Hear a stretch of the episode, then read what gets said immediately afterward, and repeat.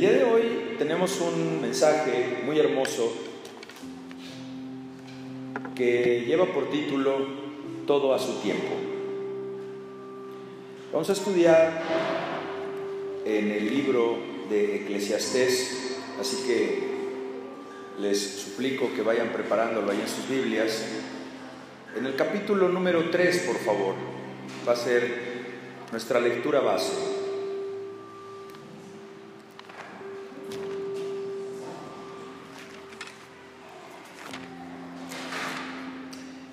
Vamos a, orar. Padre bueno, gracias te damos por habernos permitido llegar hasta este momento. En el nombre poderoso de tu Hijo Jesús, encomendamos nuestra alma y nuestro espíritu en tu santo nombre, sabiendo que hoy tú vas a presentar esta palabra directo a nuestro corazón, a nuestro entendimiento, para que no nada más nos conforte, sino que nos haga vivirla. Señor, son tiempos difíciles, son tiempos de adversidad, tiempos en que parece que todo vuelve a la normalidad, pero parece que falte algo.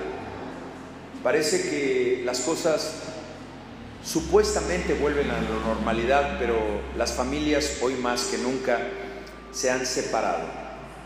Hay un distanciamiento mayor que antes de la pandemia. Así que Señor, sea este mensaje que tú tienes preparado para todos nosotros de confort, de confianza y sobre todo de reafirmarnos en la fe. En Cristo Jesús te lo pedimos.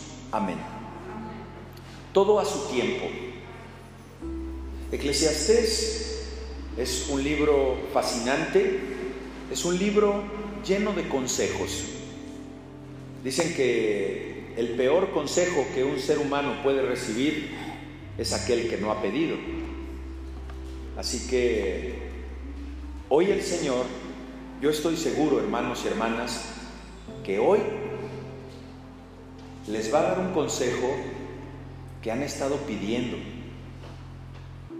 porque un consejo que no es pedido no es valorado.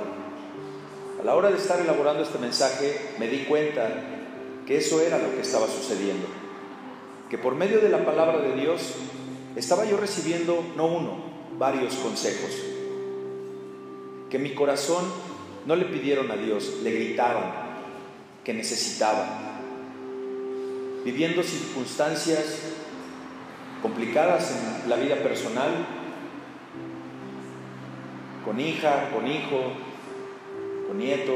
Usted seguramente está pasando por lo mismo. Alguna adversidad en su vida personal, en su trabajo, en su salud. Y hoy, gloria a Dios, que el Señor le viene a hablar directa, así, bajito, le viene a hablar al oído. Y le viene a decir, chiquita, chiquito, ven, ven al seno de papá, que aquí te voy a consolar. Este libro lleno de consejos escrito por el gran sabio rey Salomón, lo escribió, amados y amadas, en la última etapa de la vida del rey. Para quienes lo saben, fue un rey que, bueno, pues nació en cuna de bronce y pañales de seda. Fue un niño muy amado y fue un niño elegido también por Dios. Eh, hijo de Betsabé y de David, y bueno, pues su padre David, por haber cometido un error muy grande, no recibió la posibilidad de poder hacer el gran templo de Dios y esa responsabilidad fue heredada a Salomón. Salomón se dice el rey más sabio que ha existido y que existirá, el hombre más rico del mundo que ha existido y que existirá, y también uno de los hombres más pecadores que ha habido, pero el Señor le dio su favor. ¿Por qué? Porque así le plació al Señor. ¿Por qué? Porque esa era su voluntad. Y yo, yo ahora veo que no fue un capricho de Dios de decir, le voy a dar todo a este hombre para que la vuele, para que se eche a perder, para que tenga miles mujeres, miles y miles de mujeres, esposas, hijos, porque yo tengo un plan para él. ¡Wow! Ahí es donde dices, caramba, si lo hizo con Salomón, lo puede hacer conmigo. Y muchos de ustedes son el vivo ejemplo de que Dios está transformándolos, de que ustedes no son ni remotamente la mínima parte de lo que eran antes, porque sus caracteres han sido transformados, así es como el carácter de Salomón fue transformado y termina escribiendo este libro en la última etapa de su vida, ya siendo anciano, habiendo vivido ya de todo, todo, excesos, comida, mujeres, placeres, posesiones, reinos, riquezas, todo lo que dice aquel humanamente uno merece. humanamente merece un par de buenas esposas. Humanamente uno merece que los hijos le den a uno todo lo que uno invirtió en ellos. Humanamente merece uno, y dices, humanamente estás mal. Humanamente estás pidiendo algo que te va a echar a perder.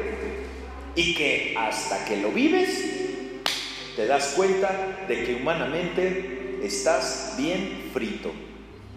Salomón lo entendió y escribe este libro por ahí del año 931 antes de Cristo.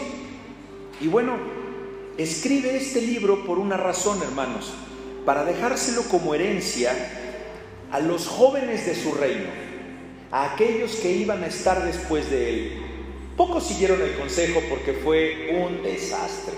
Después de Salomón, el pueblo de Dios se dividió y a la fecha sigue dividido y como diría don Teofilito, ni se reunirá porque escrito está. Así que deja este libro como una herencia a los jóvenes de su reino de ese entonces, a quienes les viene a advertir, como hoy a ti y a mí nos viene a advertir, ojo, ¿de qué? De los peligros. Ahí empiezan los consejos de Salomón. Te viene a advertir de los peligros de caminar bajo la sabiduría humana,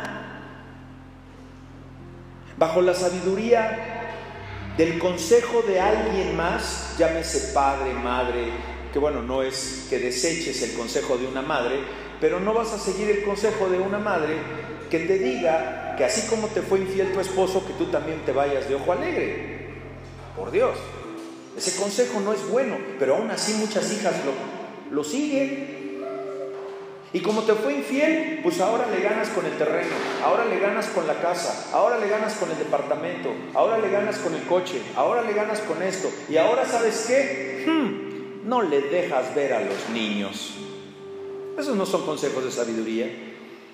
Salomón nos está advirtiendo de todos los peligros que hay en caminar en ese camino ancho bajo la sabiduría de las personas en lugar de caminar bajo la sabiduría del Altísimo, del Eterno Dios del poderoso, del que te va a decir qué hacer y qué no hacer. Eclesiastés capítulo 12, versículo 13 y 14, a la letra dice, el fin de todo discurso, lo tiene aquí en pantalla, ¿eh? el fin de todo discurso, o sea, es bien, es bien importante ver esa, esa primera oración. El fin de todo lo que tú estás pensando, el fin de toda tu vida, el fin de todo lo que tú quieres y de todo lo que tú anhelas es este. ¿Y quién te lo dice? Un hombre que lo vivió todo. ¿Cuál es el fin de todo discurso? El fin de toda plática. Teme a Dios. Teme a Dios. Porque cuando tú temes a Dios, vas a tener sabiduría. Cuando tú temes a Dios, vas a dejar de, preguntarte si la salvación se pierde.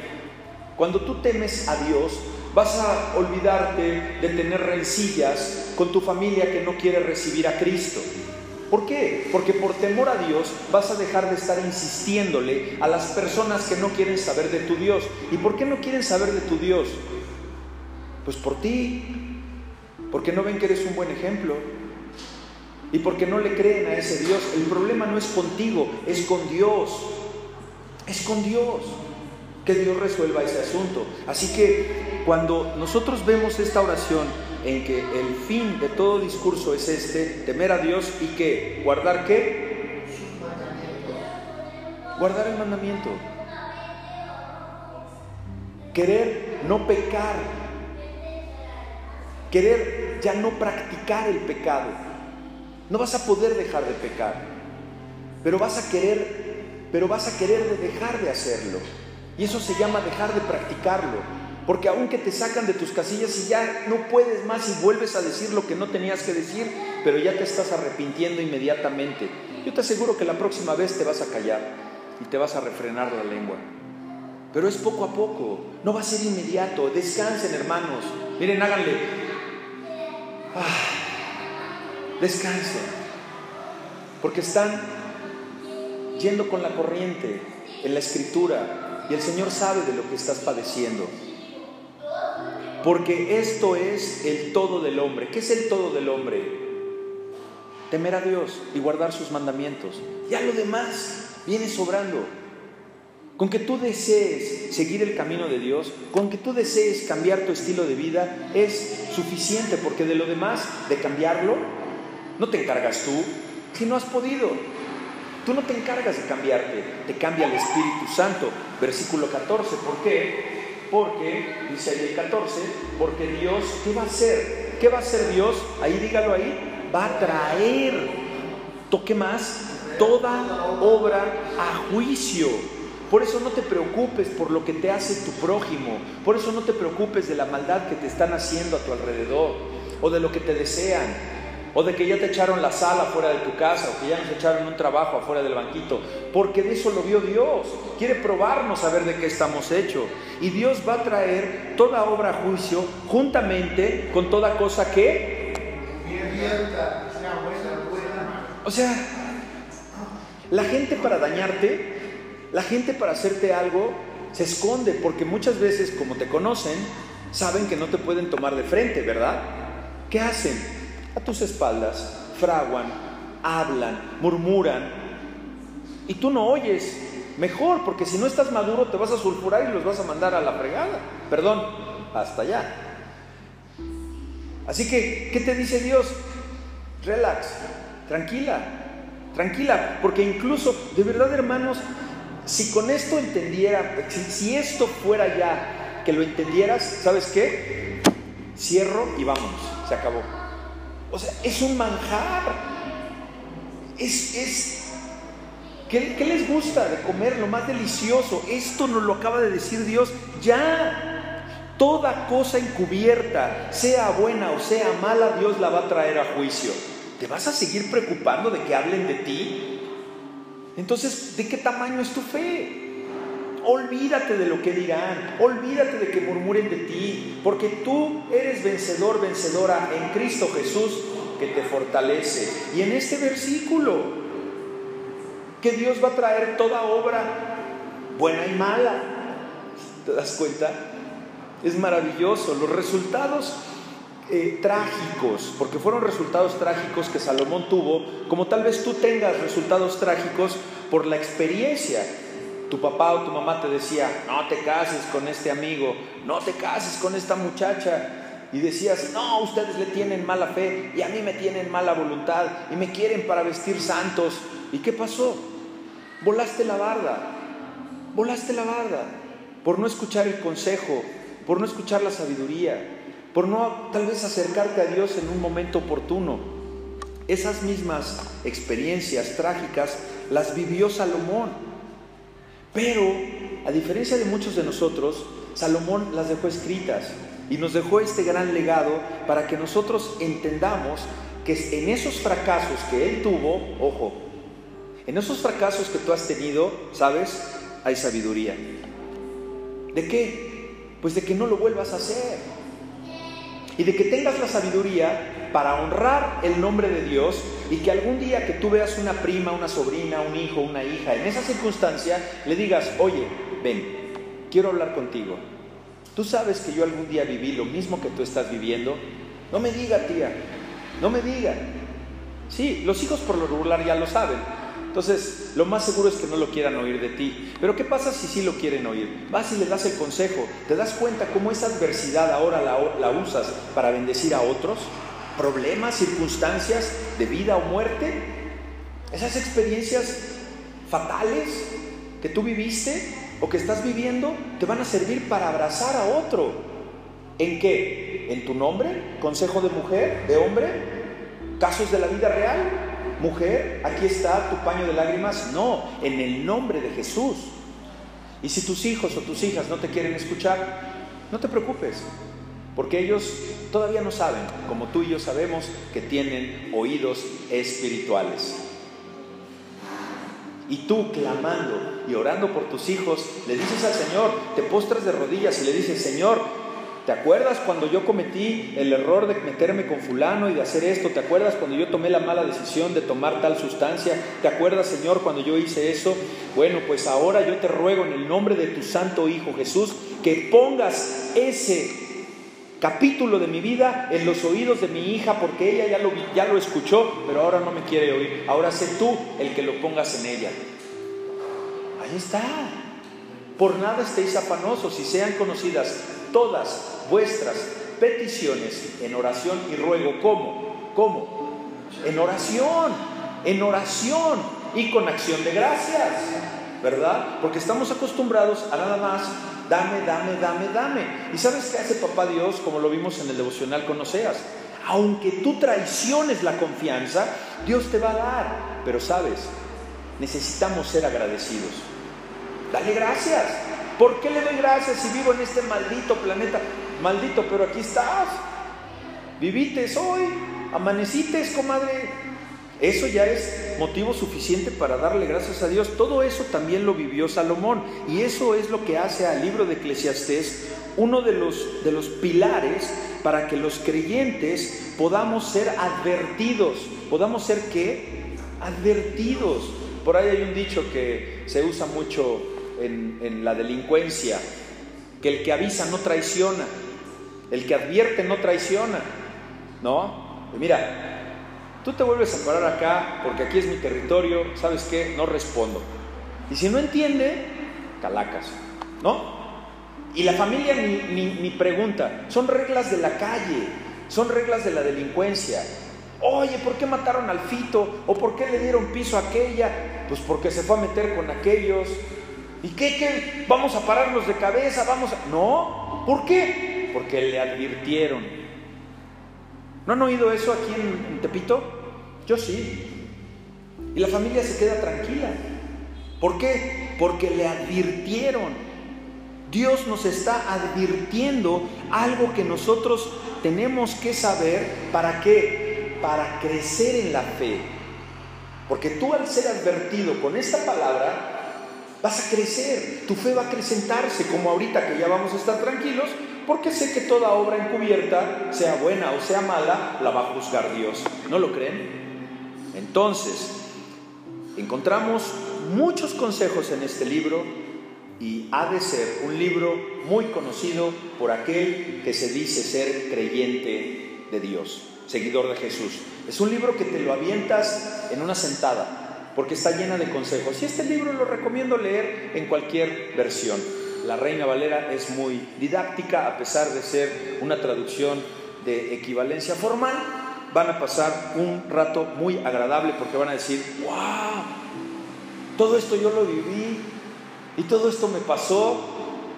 Pues ¿qué te creías? La última Coca-Cola del desierto. No, Salomón también lo vivió. ¿Alguna vez, pregunta, a ver, ¿cómo le cae esta? ¿Alguna vez ha usted trabajado? ¿Alguna vez ha usted echado toda la carne al asador por un proyecto ¿Qué tal que usted ha invertido muchos años, mucho tiempo en una actividad donde cuidadosamente usted dijo, voy a hacer este negocio, voy a hacer este proyecto, eh, voy a hacer esta, eh, este emprendimiento, ¿verdad? ¿Y qué pasó al final?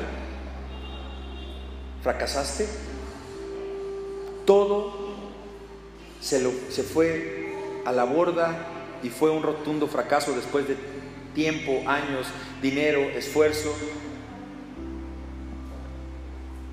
¿Recuerda usted, si viene a su mente ese evento, recuerda usted la frustración que le causó, el desánimo, el dolor, el arrepentimiento? ¿Qué cosa más tonta hice?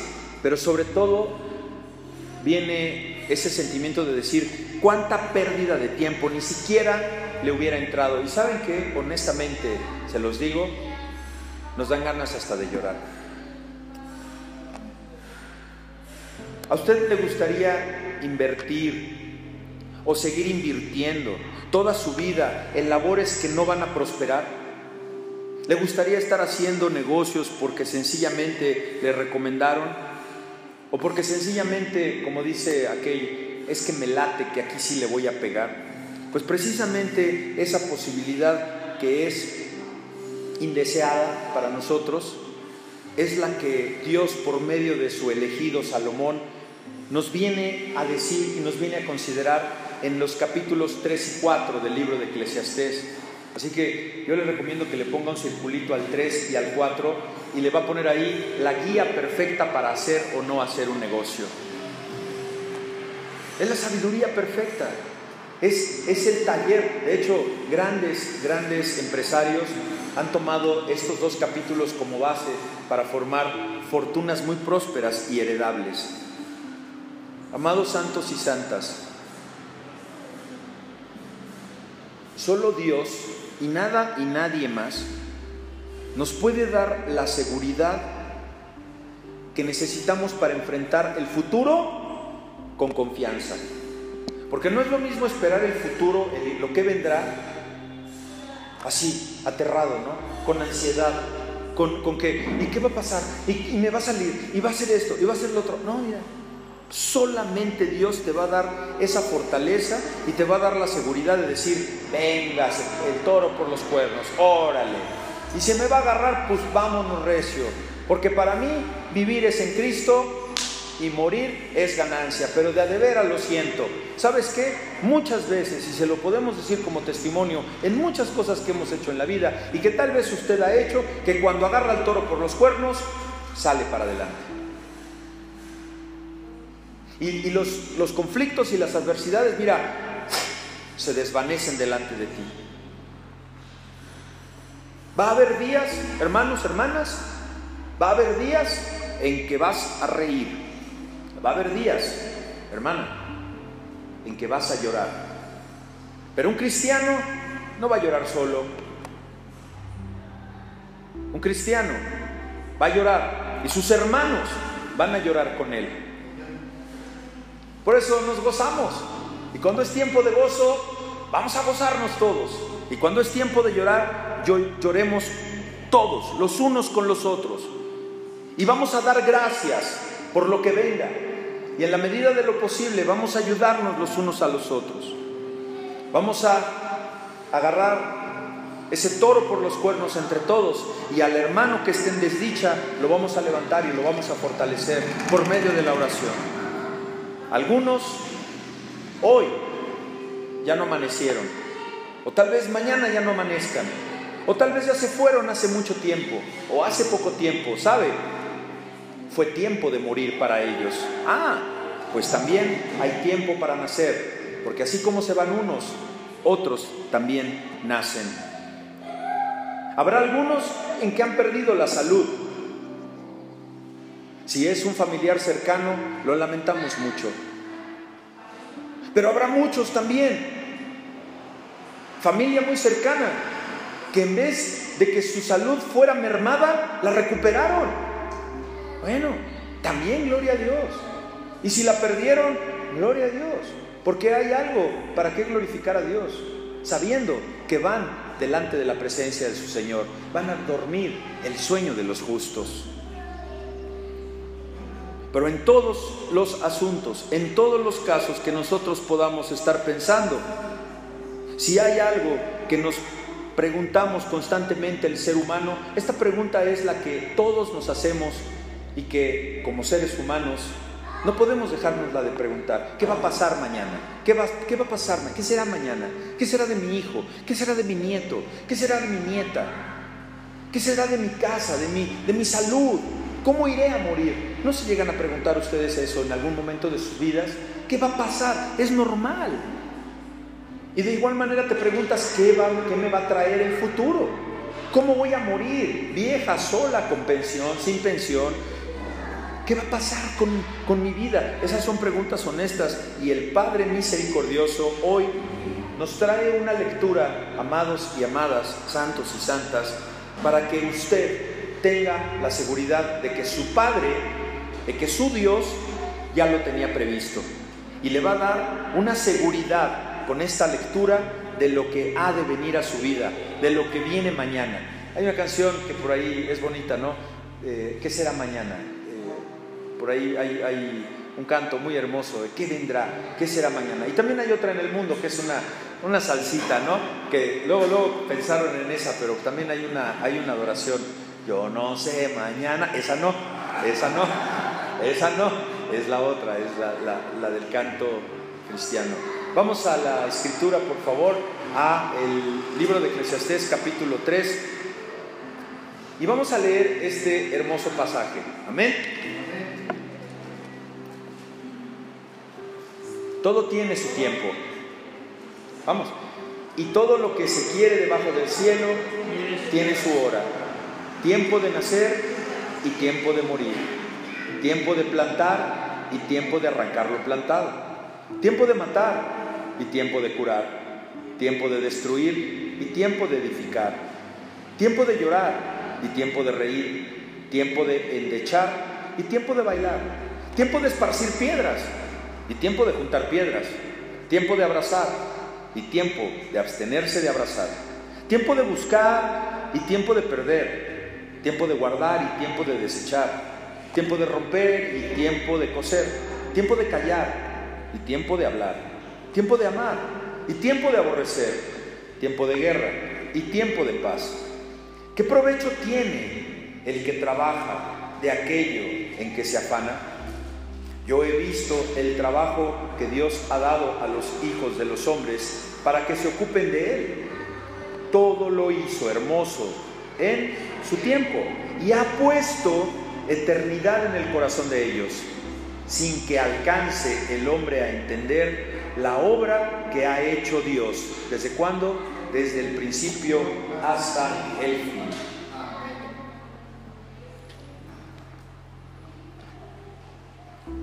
Tiempo para todo. ¿En qué tiempo estás hoy? Es que hay una mezcla, ¿no?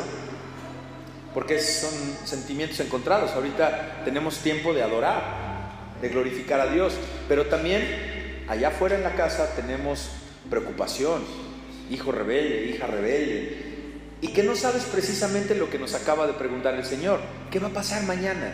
¿Qué me va a traer el mañana? Pues te va a traer lo que ya está escrito, porque Dios dice que para todo hay tiempo. Así que si estás llorando, bueno, estás en tiempo de estar llorando. Si estás cosiendo, habla en referente a un pasaje en Deuteronomio de cuando el pueblo de Dios tenía que sentarse a coser las carpas para poder ir de lado a lado. O sea, hay tiempo de coser espérense, hay tiempo de que no cosas. ¿Por qué? Porque vienen las lluvias o porque vienen los invasores. ¿Cuál es tu tiempo? ¿En qué tiempo te encuentras?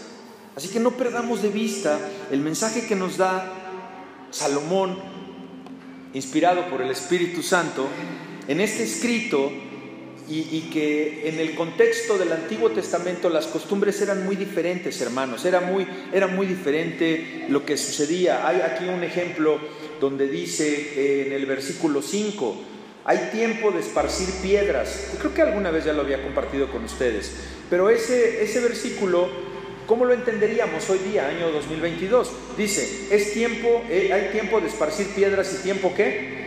De juntar piedras. A ver, ¿Cómo está eso? Sí, resulta que había un tiempo de esparcir piedras en el campo de tu enemigo, en el campo del pueblo al que tú querías invadir, porque para derrotar a un pueblo lo primero que tenías que hacer era acabar con su cosecha, el pipirín.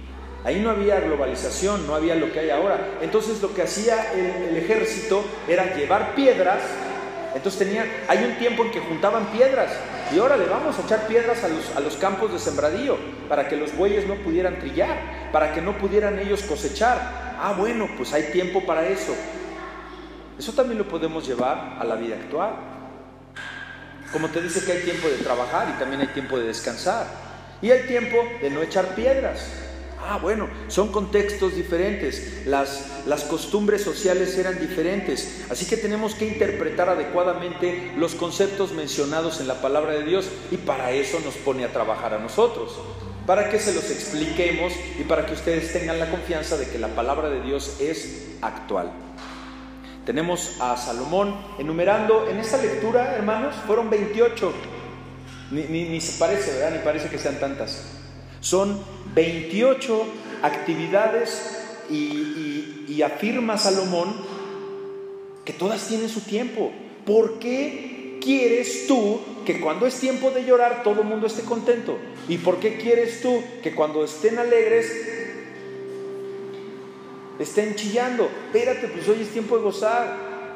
¿Por qué entonces te afanas a que si hoy es día de descanso tengas que trabajar? Si hoy es día de descanso, si pudiste haber hecho todo lo que tenías que hacer en los 24, las 24 horas que tiene el día durante los seis días anteriores, para que hoy sea día de descanso y día del Señor. Entonces estamos alterando los tiempos naturales y los tiempos de Dios, porque para todo hay tiempo. Y esto significa no solo que todas las cosas suceden en cierto tiempo, sino que hay tiempos oportunos para cada cosa. hay tiempo para irse a comprar unos zapatos, hay tiempo para ahorrar, para pagar el predial de la casa tal vez. Hay tiempo para que los niños se diviertan. Bueno, hay tiempo para que los niños vayan a la escuela. Todo debe de suceder en cierto tiempo y también que sepamos que hay tiempos oportunos para ello. Usted ama de casa. Ah, yo me acuerdo mi abuelita y algún tío decía, va a llover. ¿Por qué? Porque lo siento en los huesos. ¿No? Ese día mi abuelita no tendía, ese día no lavaba, dejaba remojando la ropa y al otro día se paraba temprano para alcanzar la luz del día y que al menos se le pudiera secar algo y luego tenderla. Y la casa de mi abuelita era todo un tendedero en la sala. ¿Cuándo? En los tiempos de lluvia. No fue tiempo para, o sea, sería una tontería salir solamente la gente que no sabe. Y bueno, ahora los chicos que no laven ni sus calcetines, ¿no? Entonces, para todo nosotros tenemos que tener esa paz de que va a haber tiempo para lo demás. Tranquilos, no se va a acabar el mundo. Te va, no, no, no, a la gente luego le quema el dinero en las manos. Ya recibieron, cobraron y, quieren hacer lo que no hicieron en cinco meses de llevarse a los hijos a comer una hamburguesa o de ir a comprar algo y todo. Y cuando dices, híjole, y la renta, y el teléfono, y la colegiatura, y otra vez a tronarse los dedos. ¿Por qué? Porque no era tiempo de gastar, era tiempo de contar lo ganado y era tiempo de administrar, para que después del sobrante fuera tiempo de gastar. Unas cosas como las que les estoy comentando son obvias, porque sencillamente, a ver, un ejemplo. O sea, yo estoy hablando aquí y ustedes eh, atenta y respetuosamente están callados. A ver, yo puedo hablar y a la vez estar callado. O sea, es obvio, es obvio. Hay cosas como, como abrazar, abrazar a alguien. Pues ahorita para mí no es tiempo de abrazarla, de abrazar. Sería, sería muy, muy, muy raro, ¿no? ¿Qué le pasó a este hombre? Que, que, está predicando, está dándonos un mensaje, ay, y va, pero ¿saben qué? No, espérense, no, voy a darles un abrazo. Espérate, es tiempo de que prediques, no es tiempo de que abraces. Son cosas obvias, pero resulta que lo obvio nos pasa desapercibido, porque estamos tan afanados de que no vemos que hoy no es tiempo de ciertas cosas. Y con tal de que se calle el chamaco y que deje de dar lata, haces lo que te pide cuando no era tiempo de ver la tele ya. Y cuando era tiempo de que el niño se fuera a lavar los dientes y se fuera a la cama. Era tiempo de irse a la cama, no tiempo de estar con los adultos. Y como es ingobernable, ahí lo tienes contigo, desvelándose el tiempo que no necesita el niño, porque no es tiempo de que se desvele. El niño necesita dormir para que crezca y para que desarrolle sus neuronas. Entonces, ya lo vimos, ok, ya sabemos, eh, como dice, ya sabemos el, el, problema, pero el, sí, pero el remedio tiene que venir con el trapito, de sí, dicen, ¿no? Entonces, ¿cómo saber cuándo es el tiempo oportuno e ideal en cada cosa? Pues es el saber hacer las cosas en el tiempo oportuno, correcto. Porque todo lo que se narra en estos versículos del 1 al 11 suceden en el tiempo que les corresponde. Porque te lo dice claramente, versículo 4, hay tiempo de llorar, hay tiempo de reír. ¿Cómo te vas a ver en un funeral? Riendo. Vengo a darles el pésame. ¿Cómo crees? De ninguna manera. ¿Y cómo vas a estar en una celebración, en un cumpleaños, en algo alegre? Una persona que está chille chille, no embonan, ¿no? Tal vez chilla de felicidad, es diferente, pero, pero no puedes tú combinar. ¿Qué me dices, qué me dices en, tiempo de, amar? Fíjate, este, este tiene una profundidad hermosa, el 8, tiempo de amar y tiempo de, aborrecer. Y, y no se trata de aborrecer, de que digas, ay, hoy me caes gordo, hmm, fuchi, no. En que hay tiempo de amar, hay tiempo de que ames a tu esposo, a tu esposa, a tu hijo, lo que, lo que es a un hermano, pero hay tiempo de aborrecer. ¿Cuándo es eso? Cuando no era tiempo de amar, y soy más preciso. Había un momento en que no era tiempo de que amaras a esa persona. Había un tiempo en que tú no cedieras a ciertas propuestas que te hacía un varón. Ese momento era tiempo de aborrecer. Hay tiempo en que tú debes aborrecer el pecado. Hay tiempo en que tú debes aborrecer ir con determinadas personas. A eso se refiere. A que hay tiempo de que aborrezcas el pecado. ¿Están conscientes ustedes del tiempo de aborrecer en su vida? ¿Están conscientes de que tienen que aborrecer algo que saben que los va a dañar a futuro? Que sea el Espíritu que nos lo revele y que nos diga que hermano, hermana, empieza deliberadamente a aborrecer más el pecado. Porque habrá tiempo de amar, habrá tiempo de abrazar, habrá tiempo de no abrazar, habrá tiempo de guerra y habrá tiempo de paz. Es, ¿saben cómo, hermanos? Es estar confiados, confiados, tranquila, en que Dios tiene el control de tu vida y que manda a nuestra vida lo que nos va a hacer más fuertes, porque decimos aquí en México, lo que no mata, te fortalece, te hace más fuerte.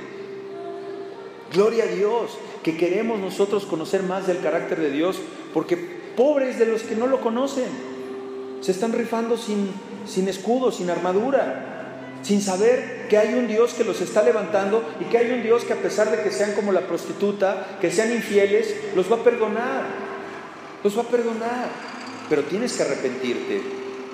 Él nos va a probar, nos va a probar en el crecimiento, pero tú no vas a crecer si no eres probado. Por eso tienes que pasar la prueba y una vez que hayas tenido esa prueba en el pasado, es precisamente para que tú puedas dar testimonio de la dependencia que tienes de Dios. ¿Y cómo le hiciste? Cuando tu hija se fue con este fulano y que te dejó a los hijos, yo dependí del Señor. ¿Cómo dependes del Señor? Pues bueno, yo le dije, Señor, provéeme. Y mira, se me quitó el dolor, ¿te acuerdas que traía la ciática? Ya se me quitó y ahora salgo adelante. ¿Y qué hiciste con tu hija? Bueno, pues al me hizo los papeles, hicimos todo bien y ahora el niño es un hombre de provecho. ¡Wow! Pues ¿qué crees? Que yo estoy pasando por lo mismo. Date cuenta cómo tu adversidad no la escondas, no la guardes, no la metas abajo del colchón.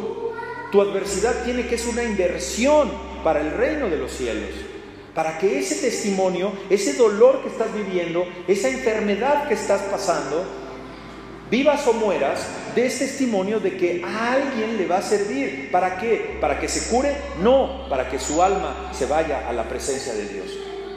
Que te duelan las almas. Si es ahí, pues, eh, tenemos un peligro. El peligro se encuentra cuando nosotros dudamos, cuando tú te resistes al tiempo de Dios que Dios escoge. Que, si por ejemplo para ti hoy no es tiempo de gastar, pero tú quieres gastar y a fuerzas quieres gastar, ahí viene el conflicto, porque tú quieres hacer algo que no está en tiempo. Es como los muchachos que quieren tener ya relaciones sexuales a los 14, 15, 16 años, no están en tiempo. ¿Y qué sucede? Lo hacen, a muy pocos les va bien. A muy pocos les va bien. No tenían que hacerlo. Y es ahí donde, donde entonces escogen el tiempo del hombre en contra del tiempo de Dios.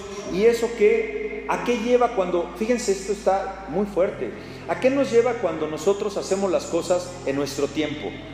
¿Saben a qué? A la desesperación, al remordimiento, a la rebelión. Porque como no te salieron las cosas a tu modo, ahora reniegas de Dios y ahora te rebelas en contra hasta de un sistema y todo le culpas a la 4T. Cuando era tu esperanza hace tres años, ¿qué no? Decían, tu esperanza está en López Obrador y ya no es así. ¿Por qué? Porque confiaste en el tiempo del hombre confiemos en el tiempo de Dios y vamos a seguir con nuestros planes, con el consejo divino, porque lo demás es sin el consejo de Dios. Y cuando haces las cosas sin consultar a Dios, ahí tiene las consecuencias. Y es ahí, mis amados hermanos, donde encontramos la dificultad y vuelve una gran interrogante. ¿Cómo saber cuándo hacer las cosas? ¿Cómo saber? Porque si nosotros nos, nos, nos, nos acercamos a Dios, ¿sabes qué? Vas a acertar vas a tener fortaleza. Los resultados a veces para ti pueden ser favorables, a veces no, pero para Dios sí son favorables, porque te está forzando, te está probando, te está llevando a que tú dependas de Dios, que ya no dependas en tus fuerzas, porque el que está en el mundo no es tan poderoso y fuerte como el que gobierna tu mente, como el que está en ti porque tú eres una hija de Dios. Entonces, si nosotros escogemos el tiempo inadecuado, inadecuado para una actividad, las consecuencias pueden ser fatales. Hay tiempo para todo, hay tiempo para ejercitarse, hay tiempo para no ejercitarse. Yo recuerdo este caso de un hombre eh, atleta que me parece que hacía este, maratones de alto rendimiento y en alguna ocasión, esto sucedió ya, creo que por ahí de los 70s o los 80s, y llegó feliz porque ganó a la meta. Y le ofrecieron un vaso de bebida hidratante eh, para deportistas con hielo. Entonces, de tanta emoción, se la tomó, cayó fulminado por un infarto. Fíjense, su tiempo era para ganar un maratón. Hay tiempo para ganar maratones, hay tiempo para no ganar maratones. Pero también hay tiempo para tomar bebida con hielo y para no tomar bebida con hielo. La tomó en el momento equivocado. ¿Por qué? Por falta de sabiduría. Su consecuencia fue fatal. ¿No has tenido esas consecuencias en tu vida? Que por falta de sabiduría has tomado decisiones que no han salido nada bien. Y fíjense que lamentablemente nadie, ni siquiera el más sabio, y eso lo sabe Dios y eso a mí me da mucha confianza, escoge bien. Nadie escoge bien. Dice el versículo 2 de este capítulo, dice, eh, el versículo, sí, 2, tiempo de nacer y tiempo de morir. Fíjense la segunda parte, hay tiempo de plantar y tiempo de arrancar lo plantado, ¿verdad? Entonces, ni al mejor agricultor, eh, eh, el, más chucha cuerera, y yo lo veo allá en el rancho con mi suegro, que es bien abusado y dice, va a llover. ¿Qué? Si está el sol, va a llover y llueve. Y cuando ya ves las nubes que vienen para acá y, ve, y ponen ahí ya que están haciendo el, carboncito y que ponen ahí todo, oiga suegro, pero ahí viene el agua, ahorita se va. Pero suegro, ya están... Ahora, ahorita se va. Y se va. Pero es un hombre de campo. Bueno, ni al agricultor más experimentado puede plantar antes de lo previsto. No se va a dar la cosecha. Te dicen, no lo hagas. No, pero es que le voy a poner fertilizante. no lo hagas porque no es tiempo todavía. La lechuga no se da ahorita, hijo. No puedes sacar peras en este tiempo. espérate, ya después hazle lo que quieras y con toda la tecnología, pero la fresa tiene un tiempo. ¿Por qué somos necios nosotros? En que queremos hacer las cosas a nuestro tiempo. ¿Quién, quién no lucha? A ver, esta es buenísima. ¿Quién no lucha con el eterno problema de saber cuándo callarse y cuándo hablar? Versículo 7. Y, los hijos son expertos en llevarnos al límite. Tiempo de callar y tiempo de hablar. Hermano, muérdete la lengua. Pellízcate acá abajo. Cuando te estén sacando de tus casillas los hijos y malos mayores que hacen cada burrada, cada babosada. Dice, bueno, ¿qué no entiendes? Pues ¿qué tienes en la cabeza? Todo menos a Dios. Y eso incluye materia fecal. por decirlo tranquilamente. No, nos sacan de nuestra casilla, cállate, cállate, porque ese es tiempo de callar. Ese no es tiempo de hablar. No te va a hacer caso, nomás es Satanás que quiere que te enfurezcas. Hay muchas personas hoy día que son traicionadas, hermanos, hermanas.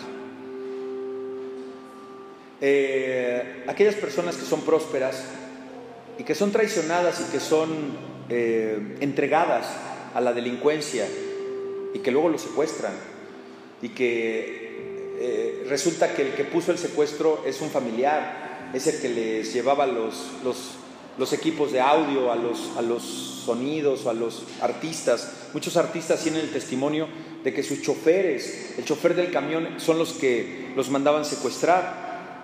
Es trágico, es, es triste, pero es la realidad. ¿Qué pasó ahí con esa gente? Pues que no aborreció en su momento, como les comentaba en el versículo 8, a determinada persona.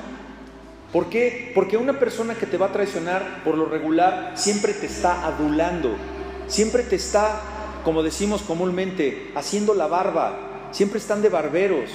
Yo por eso tengo mucho cuidado con el hermano la hermana que, ay, pastorcito, y no quiere decir que porque no me digan pastorcito, porque hay uno que me dice pastorazo que me, que, lo quiero mucho, que es Enrique, el esposo de Yasmín, y me lo dice de corazón, porque él es un hombre sotote, mi pastorazo, ¿qué pasó? Y batalla el hombre, yo lo aprecio. Pero ya después de que me dicen, no, qué bonito, y esto, que mire, que. Y, tú sientes cuando te empiezan a adular, cuidado, cuidado, porque por ahí viene la puñalada, ¿eh? Por ahí viene.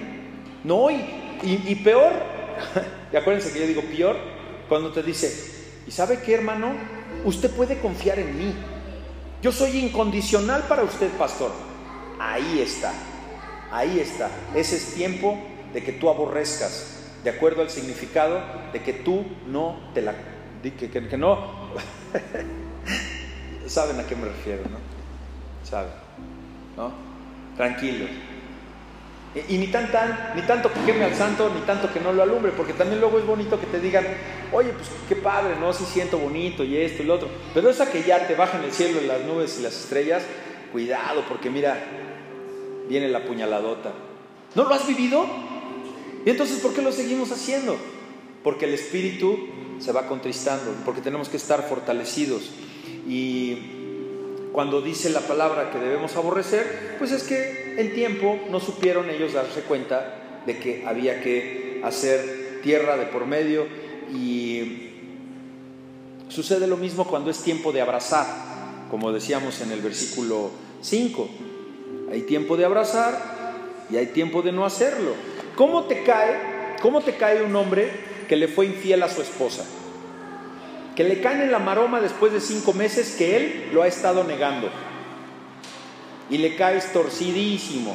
Y que tuviste que enseñarle pruebas porque ni, ni la camisa pintada te sirvió.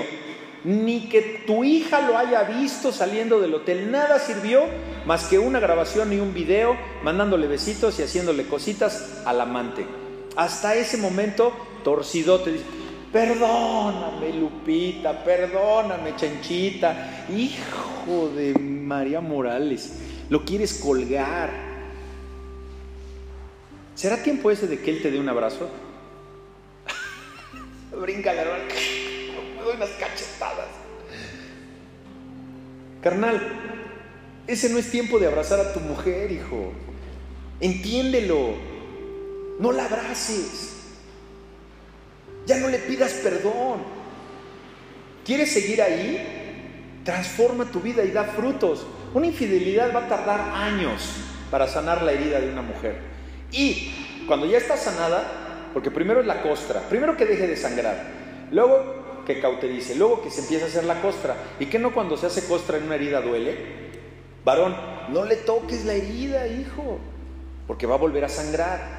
Dejas que se, se ponga la herida y luego que viene una cicatriz permanente, permanente, para forever and ever.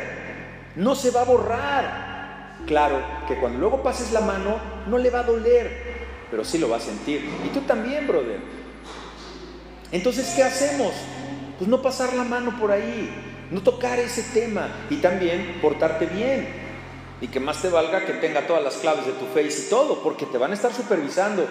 Es que no confías en mí, de qué te sirve ir a la iglesia, que no te enseñan que debes de perdonar 70 veces. Sí, me enseñan a que perdone, no a que sea bruta. Porque lo que tú quieres es seguirme viendo la cara de mensa. Perdón por las que han caído, pero eso es. ¿Por qué? Porque hay tiempo de decir, basta, hay tiempo de aborrecer.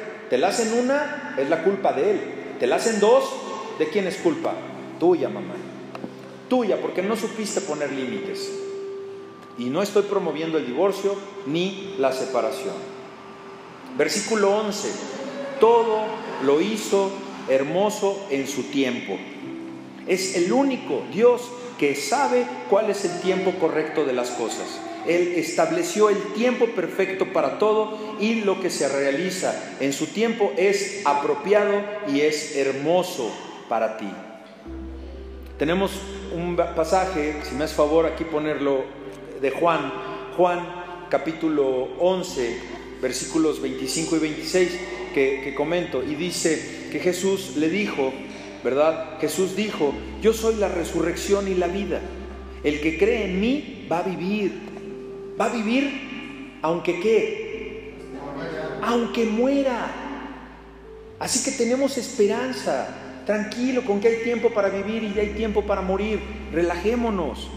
Porque cuando nosotros pasemos a esa eternidad, vamos a saber que esta vida, bueno, no cuando pasemos, no, desde ahorita, sepamos que este no es el final de la vida y que hay muchos hermanos que ya se nos adelantaron, pero están gozando de la espera de ese reino milenial, de la gloria de Dios. Aunque muera, vivirán. Y todo el que vive y cree en mí, ¿qué? Jamás morirá. Hermano, hermana, ¿usted lo cree? Usted tiene vida eterna. Hoy es tiempo de creerle a Dios. Pero no alcanzamos muchas veces a entender más que una mínima parte del plan de Dios. Yo los invito y los exhorto a que entiendan más el plan de Dios para que tengan esa confianza y descansemos, descansemos en lo que el Señor tiene para nosotros. Vamos a Isaías 55, por favor.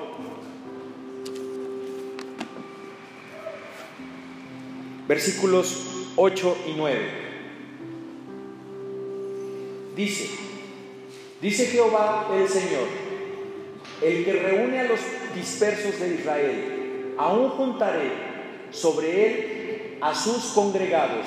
Nueve, todas las bestias del campo, todas las fieras del bosque, venid a devorar.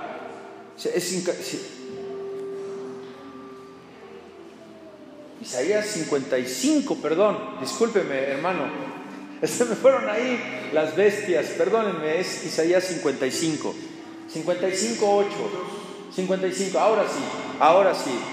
¿Me lo puede leer ahí, hermano, por favor? ¿Por qué? Dice, porque mis pensamientos no son vuestros pensamientos, y vuestros caminos mis caminos, dijo Jehová. Amén. Y el número 9, como somos, como son más altos los cielos que la tierra, así son mis caminos más altos que vuestros caminos y mis pensamientos más que vuestros pensamientos. Dígame usted, ¿quién tiene una mente mayor que la de Dios? ¿Quién? ¿En quién crees? ¿En quién confías? en el Todopoderoso.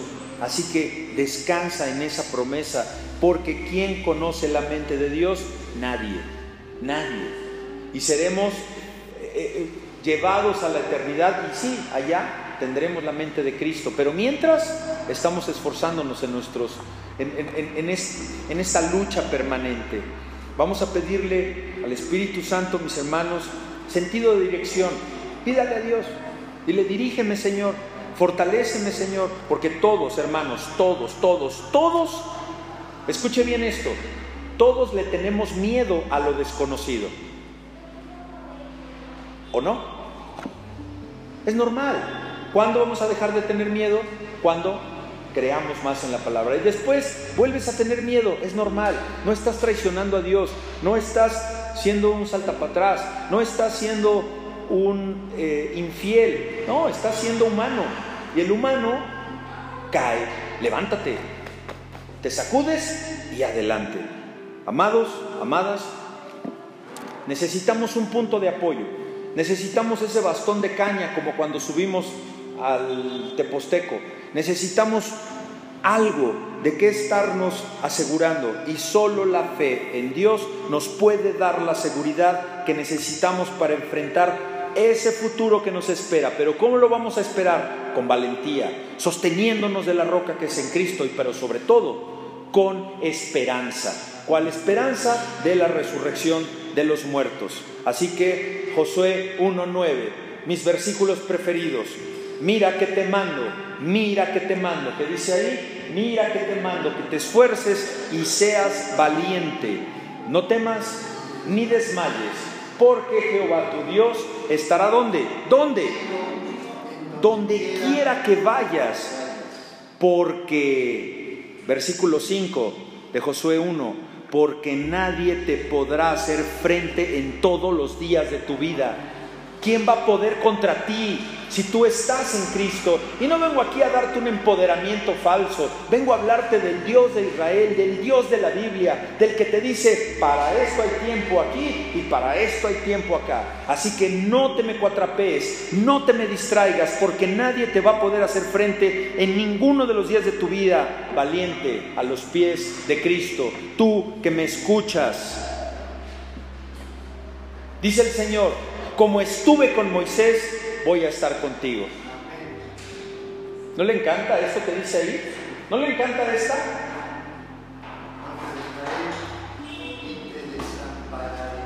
No te dejaré, no te soltaré, no te soltaré, ni...